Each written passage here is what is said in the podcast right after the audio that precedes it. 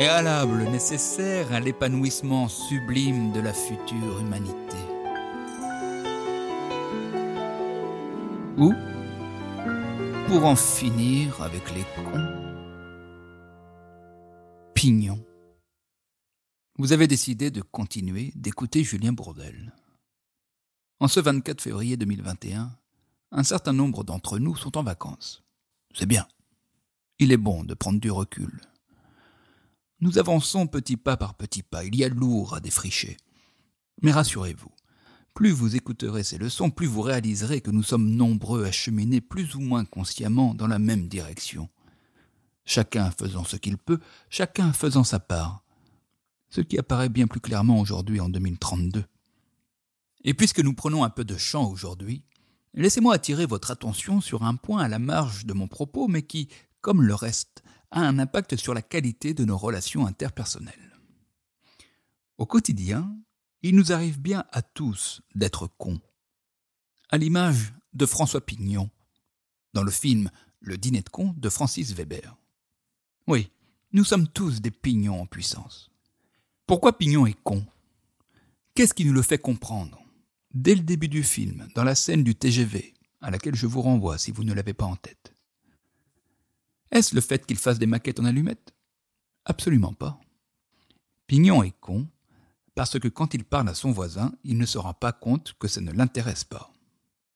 Pignon montre les photos de ses maquettes et disserte sur ses réalisations alors que son interlocuteur n'est absolument pas disponible pour ça.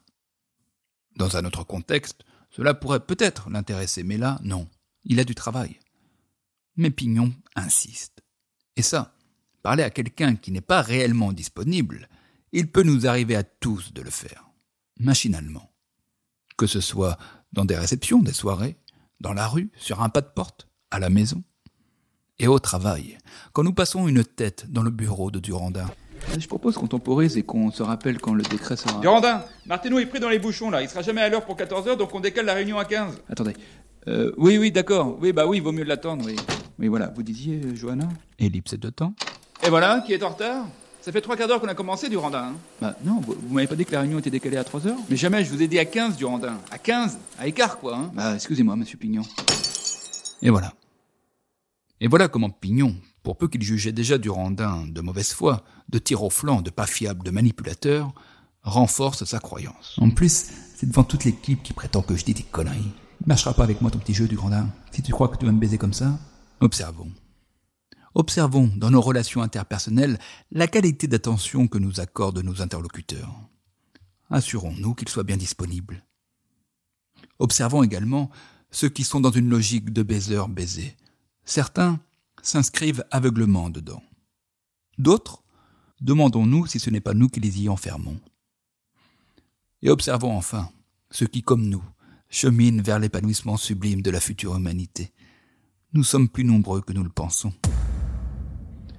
La leçon du jour, une fois n'est pas coutume, se résume en un seul point, une exception. Nous ne sommes pas cons, sauf quand nous ne sommes pas attentifs à l'écoute qu'on nous porte. La suite, la prochaine fois, si la vie suit bien mon cours joyeusement.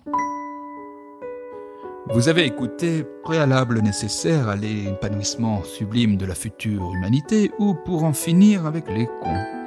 Un podcast produit par Foxy Story. Réalisation, production et direction artistique François Audouin. Musique originale Olive Olivier. Texte et interprétation Julien Bordel.